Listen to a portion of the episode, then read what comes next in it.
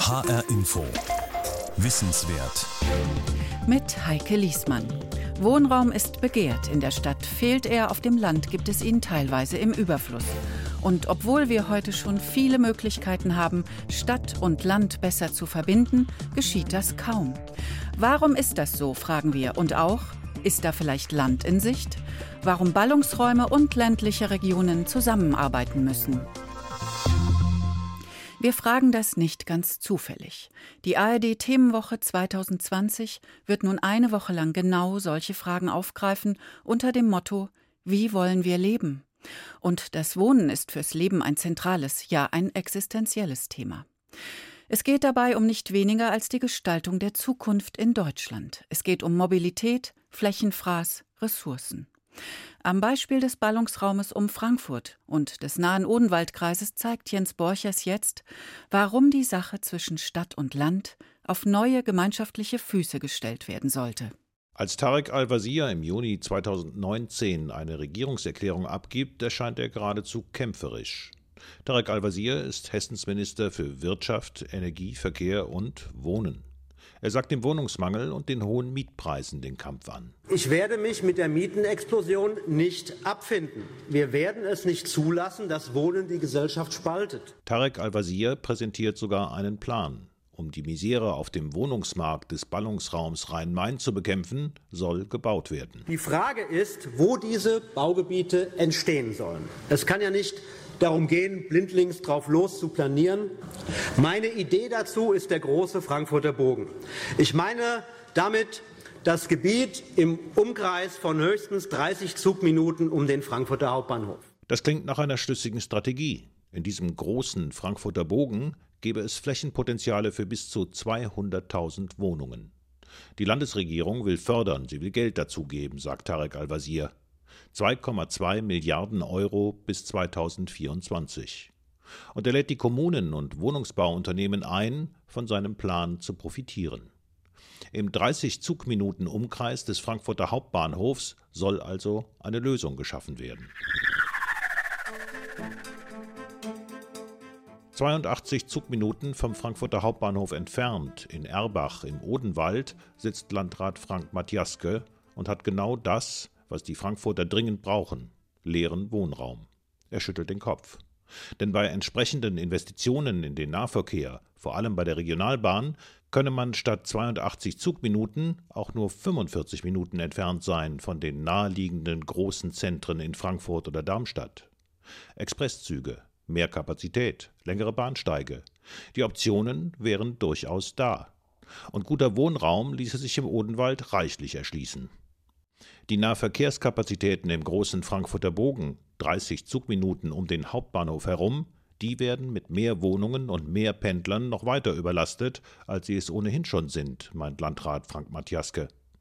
Und so werde auch demnächst wieder der Löwenanteil der öffentlichen Investitionen in den Ballungsraum fließen, statt aufs Land. Frank Matjaske sagt, das habe Konsequenzen. Jede neue Wohnung im Ballungsraum bedeutet einen Leerstand im ländlichen Raum und einmal Verschärfung der Probleme im Ballungsraum, was die Verkehrsanbindung, die Verdichtung, äh, das Thema Umweltbelastung, Umweltverschmutzung anbelangt. Das Büro von Landrat Frank Matjaske ist Luftlinie gerade mal 55 Kilometer vom Frankfurter Hauptbahnhof entfernt. Mit dem Auto braucht man eine gute Stunde, um von Erbach nach Frankfurt zu kommen. Mit der Odenwaldbahn sei man heute anderthalb Stunden unterwegs. Vorausgesetzt, man erwischt einen der Flottenzüge, die allerdings nur alle zwei Stunden fahren.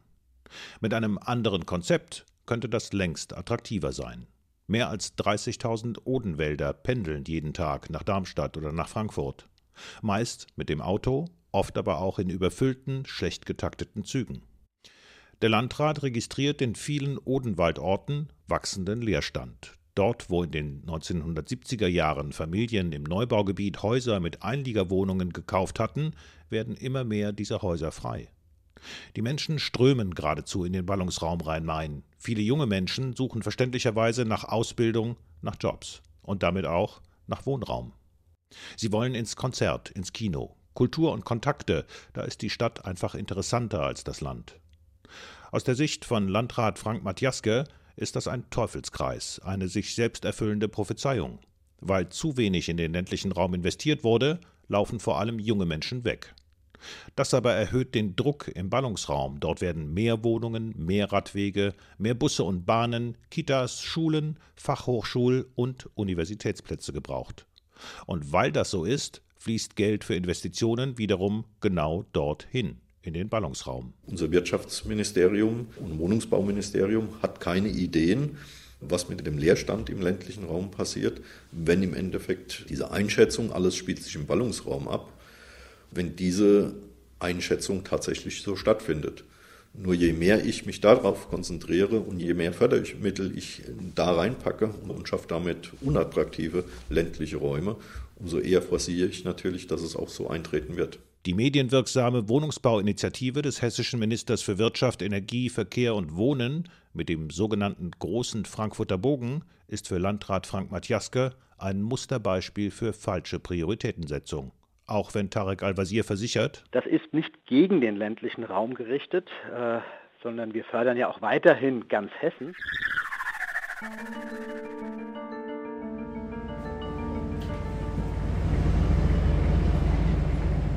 Mit der Regionalbahn 69 durch den Odenwald hinauf nach Mörlenbach zu kommen, das dauert ein bisschen. Vom Hauptbahnhof Frankfurt aus mit dem ICE nach Weinheim, von dort aus mit der Regionalbahn etwa 90 Minuten. Nächster Halt, Mörlenbach.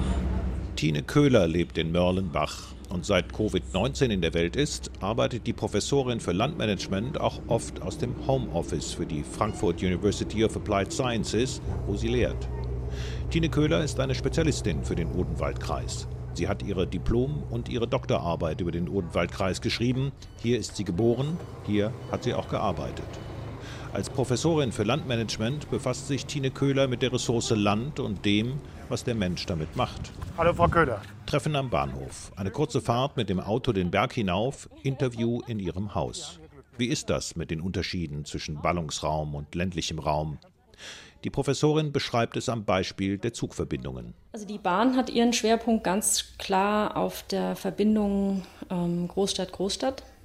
Sind aus Köln genauso schnell am Frankfurter Flughafen wie hier aus Heppenheim oder wahrscheinlich noch schneller. Das seien die Grundkonzepte, die die Entwicklung in Deutschland über Jahrzehnte bestimmt haben. Und die seien nun mal großstadtbezogen. Die Professorin für Landmanagement verweist auf das zentrale Orte-Konzept, das die Bundesrepublik entscheidend geprägt habe. Es wurde 1933 von einem Geographen entwickelt, Walter Kristaller. Der hat Waben gezeichnet, ähm, Oberzentrum, es hat eine sehr große Wabe. Das ist der Versorgungsraum, ähm, den das Oberzentrum mit speziellen Gütern zum Beispiel versorgt. Dementsprechend sind verschiedene Funktionen, wie beispielsweise Gerichtsbarkeiten, Universitäten, Flughäfen, eben in diesen Oberzentren zu ähm, konzentrieren. Und in dieser großen Wabe des Oberzentrums liegen dann verschiedene Mittelzentren. Die haben weiterführende Schulen. Aldi dürfte ganz lange nur in Mittelzentren sich niederlassen. Und da unten drunter gibt es dann noch die Unterzentren. Und alles, was da noch unten drunter ist, das ist eigentlich nichts. Also raumordnerisch gesehen. So ist also der Raum in Deutschland über viele Jahrzehnte geordnet worden, gewissermaßen in eine Hierarchie gebracht. Frankfurt ist ein Oberzentrum, Hanau zum Beispiel ein Mittelzentrum, Erbach im Odenwald ein Unterzentrum. Tine Köhler meint, diese Hierarchie der zentralen Orte war viele Jahre lang durchaus ganz sinnvoll. Das Konzept hat auch sehr lange gut funktioniert, um so die diese Zersiedlung zu vermeiden. Also dass man tatsächlich Dinge konzentriert, um nicht überall alles zu haben, damit man es nicht alles zersiedelt. Inzwischen hat sich unser Mobilitätsverhalten leicht verändert. Unser Einkaufsverhalten hat sich leicht verändert. Und das zentrale Ortekonzept, finde ich, hat sich ein bisschen überholt. Ähm, hat uns aber eben dahin geführt, dass Frankfurt so stark ist und dass jeder nach Frankfurt pendeln muss. Sie ist nicht wegzudiskutieren, die Anziehungskraft des Ballungsraums durch Kinos, Theater und Oper mit Jobs und Großstadtglamour, nicht zuletzt Entwicklungsmöglichkeiten in viele Richtungen. Bundes- und Landesregierungen folgen dem zentrale Orte-Konzept im Grunde bis heute. Die Europäische Union setzte mit dem Konstrukt der Metropolregionen sogar noch einen drauf. Zentrale Orte, Metropolregionen. Der ländliche Raum war und ist kaum im Fokus bei solchen Konzepten. Hier kämpft man mittlerweile um jeden Job, um Infrastruktur und damit um die Bevölkerung.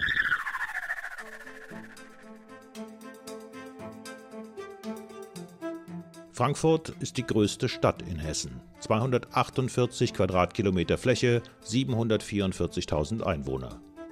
Oberzent im Odenwaldkreis, Achtung, ist die drittgrößte hessische Stadt, nicht etwa Darmstadt, Gießen oder Wiesbaden. Allerdings ist Oberzent das nur der Fläche nach. Auf den knapp 166 Quadratkilometern Fläche leben in Oberzent gerade mal 10.000 Einwohner. Bürgermeister Christian Kehrer ist Verwaltungsfachmann, parteilos, und er sagt, auf seine Stadt schaue man am besten mal von oben. Das ist die Sensbacher Höhe, ein Aussichtspunkt über die Oberzent und insbesondere auf den Stadtteil Berfelden. Wenn Sie jetzt hier auf diese Stadt gucken mit mir zusammen, dann sehen wir hier nur einen von 19 Stadtteilen. Wenn Sie sich mit dem Auto auf den Weg machen würden und wollten an einem Tag alle Stadtteile ähm, abfahren, wie lange wären Sie unterwegs? Das äh, wird schon ein bisschen Zeit in Anspruch nehmen. Unseren äh, Bauhof, der den Winterdienst organisiert, äh, die fahren pro Runde rund 500 Kilometer auf 270 kommunalen Straßen. Also das ist eine Strecke von hier bis nach Prag. Also da ist man schon einen Moment unterwegs. Wenn Sie mit mir auf die Stadt schauen, worauf sind Sie stolz? Äh, insbesondere auf die Bürgerinnen und Bürger, das äh, gemeinschaftliche Engagement äh, und unsere Vereine. Also die Vereine, das sind immerhin auch 125 Stück, das sind hier eine Säule. Und wenn Sie an diese 19 Stadtteile denken, was macht Ihnen dann für die Entwicklung der Stadt besondere Sorge? Einfach unsere Altlasten, die Infrastruktur, die wir haben und äh, die ist schon immens bei viel Fläche, wenig Einwohner und das sind 15 Feuerwehrhäuser, 12 Bürgerhäuser, 170 Kilometer Kanalnetz, äh, 270 Straßen und, und, und. Die Stadt Oberzent gibt es in dieser Form erst seit 2018. Sie wurde aus mehreren Gemeinden zusammengelegt. Der Grund? Die Gemeinden verloren zunehmend Einwohner. Arbeitsplätze gingen verloren, immer mehr Immobilien standen und stehen leer. Mit dem Zusammenschluss fielen drei Bürgermeisterstellen weg, das Land übernahm einen Teil der Altschulden und als Stadt bekommt Oberzent jetzt mehr Geld aus dem kommunalen Finanzausgleich, um investieren zu können. So gesehen eine kluge verwaltungstechnische Entscheidung. Das war zumindest der Plan. Die Wirklichkeit, die Bürgermeister Christian Kehrer beschreibt, die ist rauer. Ja, früher war es äh, besser, sag ich mal. Äh, früher gab es mehr, mehr Unternehmen und mehr Arbeitgeber und die Leute hatten Beschäftigung vor Ort. Äh, mittlerweile ist es so, dass äh, viele Bürgerinnen und Bürger auspendeln in, in alle Richtungen. Die Bürger pendeln weg zur Arbeit, zur Ausbildung. Sie kaufen hier auch nicht mehr ein.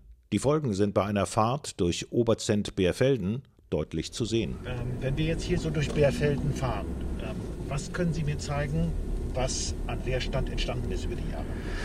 Also wir haben hier früher ganz äh, viele ganz tolle äh, Geschäfte gehabt, äh, wie man rechts und links sieht. Äh, viele, viele große Schaufenster, allerdings äh, viele, viele große Schaufenster mit leider nichts drin. Ist es, glaube ich, unser Einkaufsverhalten. Es gibt nun mal äh, online alles zu bestellen, zu Preisen, die man so gar nicht darstellen kann, wenn man hier ja, Miete zahlen muss, man braucht Personal und, und, und. Also von daher glaube ich, ist es leider so, dass die Zeit der Ladengeschäfte darum ist. Junge Menschen zieht es weg aus Oberzent, trotz der wunderschönen Umgebung, trotz der günstigen Preise für Wohnraum. Im Odenwaldkreis gibt es keine Universität, keine Fachhochschule. Außerhalb der traditionellen Vereine hat man wenig Freizeitmöglichkeiten. Kein Wunder, dass junge Menschen hier nicht bleiben wollen und ihr Leben stattdessen im Ballungsraum suchen. Ob sie später zurückkommen, das ist mehr als fraglich, sagt Tine Köhler von der Frankfurt University of Applied Sciences. Ausbildung und Arbeit. Das ist das, was die Hauptwegzugsfaktoren sind. Also wir haben einmal den, den, den Bildungswanderung, dass die Leute eben für eine qualifizierte Ausbildung weggehen und die kommen im Zweifel nicht wieder. Nämlich genau dann, wenn sie keinen qualifizierten Arbeitsplatz finden.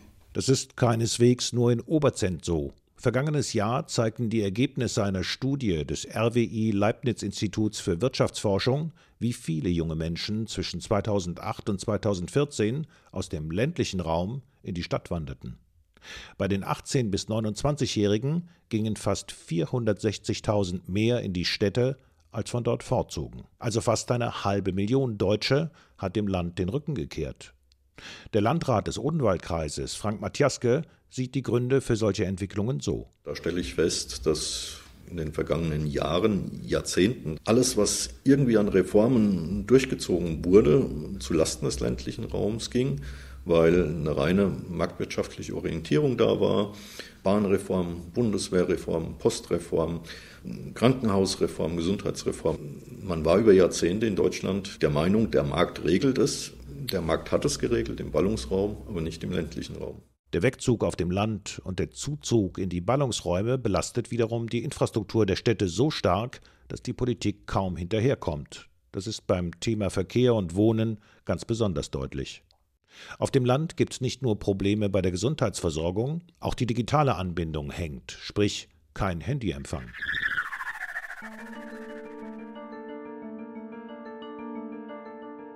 Dann kam die Corona-Pandemie. Mit den Lehren aus der Corona-Pandemie könnte sich das Verhältnis zwischen ländlichem Raum und Ballungsraum tatsächlich verschieben. Die räumliche Nähe der Stadt, die schiere Zahl der Menschen, der Wegfall kultureller Angebote, die Verlagerung von Arbeit ins Homeoffice, all das verändert vielleicht unter dem Pandemieeindruck die Haltung zum Ballungsraum. Frank Matjaske, der Landrat des Odenwaldkreises, stellt fest, die Situation, dass in Deutschland spürbar mehr Landlust da ist, war ja schon vor Corona. Es ist definitiv mit Corona nochmal unheimlich verstärkt worden. Das würde aber auch bedeuten, Rahmenbedingungen müssten rasch verändert, Weichen schnell gestellt werden. Und spätestens da stellt sich die Frage, warum entwickeln Ballungsräume wie Rhein-Main und ländliche Räume wie der Odenwaldkreis nicht schon längst gemeinsame Programme für die Zukunft? Warum sind auf beiden Seiten gemeinsame Interessen nicht schon längst viel mehr in den Fokus gerückt? Beispielsweise bei der Frage nach Wohnraum. Landrat Frank Matjaske, der das vor Corona aufgelegte Wohnungsbauprogramm Großer Frankfurter Bogen sehr kritisch sieht, sagt in Richtung hessische Landesregierung. Wir haben Corona. Wir stellen fest, die Publikationen sind voll davon, dass das Landleben eine echte Chance nach Corona haben wird.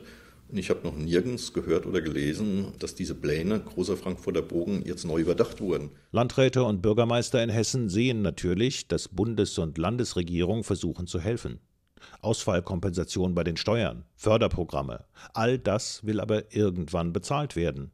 Die neu aufgenommenen Schulden zur Bekämpfung der Corona-Folgen verschwinden ja nicht einfach wieder. Und ob dann der ländliche Raum gefördert wird, großes Fragezeichen.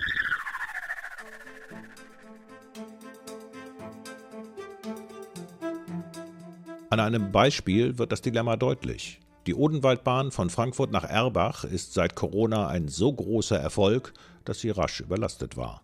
Seit Jahren fordern Politiker des Odenwaldkreises zweistöckige Waggons, längere Züge, mehr Kapazitäten. Als Corona kam, sagt Landrat Frank Matjaske, war festzustellen, dass der RMV an den Samstagen und Sonntagen sein Zugkontingent verdoppelt hat. Nicht um die Odenwälder in die Ballungsräume zu fahren, sondern die Menschen aus dem Ballungsraum in den Odenwald zu bringen. Und die Züge sind tatsächlich voll. Wenn der Ballungsraum zu Corona-Zeiten zu eng wird und die Städter aufs Land flüchten, um Luft zu schnappen, lassen sich also schnell mal die Kapazitäten der Odenwaldbahn ausbauen. Die Beteiligten vom Rhein-Main-Verkehrsverbund und aus dem Odenwaldkreis haben jetzt eine Erklärung unterzeichnet. Darin steht, dass neue Züge, verlängerte Bahnsteige und ein besserer Zeittakt innerhalb von drei Jahren kommen sollen.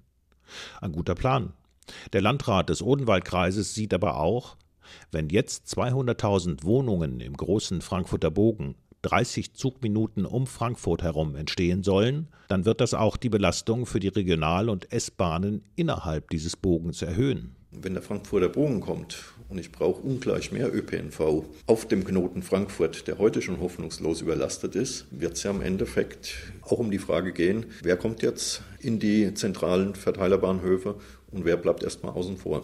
Hessens Wirtschafts-, Wohnungs-, Energie- und Verkehrsminister antwortet auf solche Befürchtungen mit Optimismus. Tarek Al-Wazir sagt: Ja, deswegen arbeiten wir ja auch daran, dass der ÖPNV ausgebaut wird. Stichwort drittes, viertes Gleis S6 in Richtung Bad Vilbel und Friedberg, nordmainische S-Bahn Frankfurt-Hanau, Regionaltangente West und, und, und. Generell hat Tarek Al-Wazir den Eindruck, dass die Landräte wie auch andere Kommunalpolitiker die Lage zu schwarz malen. Neue Mobilitätsprojekte im Odenwald würden gefördert. Arbeitsplätze der öffentlichen Hand, beispielsweise der Finanzämter, die habe man in den ländlichen Raum verlegt. Den Hinweis, dass Bayern und Baden-Württemberg Universitätskapazitäten auf dem Land ansiedeln, Hessen aber nicht, kontert Al-Wazir so. Herr Borchers, das stimmt nicht. Äh, wenn Sie sich beispielsweise die Technische Hochschule Mittelhessen anschauen, ähm, die jetzt äh, Außenstellen auch in Wetzlar eingerichtet hat, äh, die mit in Richtung Berufsakademie arbeitet, ähm, da machen wir viel. Tine Köhler, Professorin für Landmanagement an der Frankfurt University of Applied Sciences, ist nicht beeindruckt. Sie meint, Bayern sei viel aktiver in dem Bemühen, Ausbildungszentren und Universitäten wieder in die Fläche zu bringen. Thüringen mache das auch. Tine Köhler empfiehlt den hessischen Politikern Folgendes. Mal den normalen Pfad zu verlassen, zentrale Ortekonzept mal zentrale Ortekonzept sein zu lassen, also dass sich alles immer auf die Städte konzentrieren muss, sondern ähm, wir nehmen jetzt mal Geld in die Hand und sagen unseren kleinen Kommunen, das Geld kriegt ihr, um euren Leerstand zu kaufen, Förderprogramme aufzulegen, irgendwie sowas. Mutiger sein. Das ist ein Appell hin zu einem großen ländlichen Bogen. Hans-Joachim Linke ist Professor für Landmanagement an der Technischen Universität in Darmstadt. Er erinnert daran, dass im Ballungsraum in der Regel ziemlich wenig Bewusstsein dafür herrscht, welche wichtige Rolle die ländlichen Räume spielen. Ohne die äh, umgebenden ländlichen Räume könnten die städtischen Räume nicht existieren. Die sind nicht in der Lage, die für sie erforderlichen Ressourcen, sprich äh, Nahrung, Wasser, Sauerstoff selbst zu produzieren. Denken wir einfach nur mal an die Trinkwasserversorgung. Ne, Frankfurt lebt davon, äh, dass aus dem Ried respektive aus dem Vogelsberg das Trinkwasser bereitgestellt wird. Nahrungsmittel aus dem ländlichen Raum die Funktion als Naherholungsgebiet und Standort für Biomasse oder Windkraftanlagen zur Energieproduktion, nicht zuletzt die Wohnraumkapazitäten.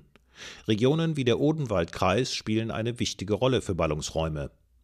Hans-Joachim Linke von der TU Darmstadt meint aber, es werde wenig nach gemeinsamen Interessen gesucht und auch wenig nach gemeinsamen Lösungswegen. Es gibt zwar den Regionalplan Südhessen, aber es geht da an für sich eher so um eine Flächennutzungssteuerung. Das heißt also, wer kriegt wie viele Flächen für ganz bestimmte Nutzungen, an welcher Stelle darf was für eine Nutzung zukünftig stattfinden. Es ist aber nicht in dem Sinne ein äh, Miteinander agieren, um bestmögliche Entwicklungen zu bekommen. An der Stelle müssten noch mal ganz andere Initiativen dazukommen, wie Stadt und Land an der Stelle zusammenarbeiten können. Aber eine strategische Initiative genau dafür, die scheint nicht in Sicht. So etwas würde bedeuten, den ländlichen Raum zu bewerben, preiswerten und großzügig bemessenen Wohnraum draußen vor der Stadt zu fördern. Dafür wäre aber die erste Voraussetzung schnellere und besser getaktete Bahnverbindungen. Professor Hans-Joachim Linke sagt es kurz und bündig. Es kommt heutzutage an für sich nur noch auf die Schnelligkeit einer Verbindung drauf an, nicht mehr auf die tatsächliche Distanz. Und insofern kann der Odenwald auf jeden Fall die Entlastungsfunktion im Bereich Wohnraum und Arbeitsstätten übernehmen. Zweite Voraussetzung, die Kommunen im Odenwald müssten ihre Innenstädte auf Vordermann bringen können. Landrat Frank Matjaske schildert das so. Das Thema Städtebauförderung. Ich habe eine Innenstadtlage, leerstehende, abbruchsreife Häuser, die kein Investor momentan bespielt, weil es zu teuer ist, weil Denkmalschutz dahinter steht.